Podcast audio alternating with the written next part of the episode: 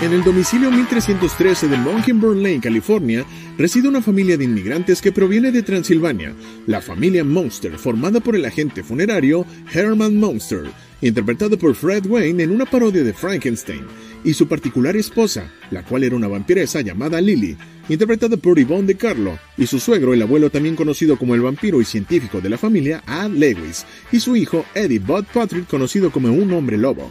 Con ellos vive también Marilyn. Dos actrices interpretaron a este personaje, el cual fue Beverly Owen y Pat Priest, en un personaje inspirado por Marilyn Monroe, una chica muy atractiva a la que la familia ve realmente horrorosa.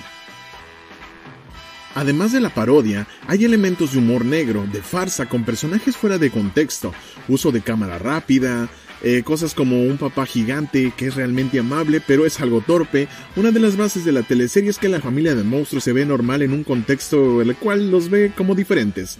La sintonía de los créditos y la particular música es la cual lo hizo popular a la serie. ¿Y tú ya has visto esta serie?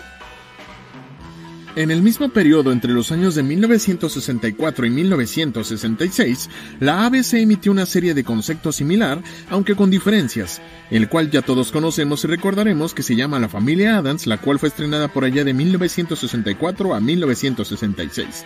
Si no lo sabías, ahora lo sabes. Si quieres saber más datos sobre esto, házmelo saber en los comentarios.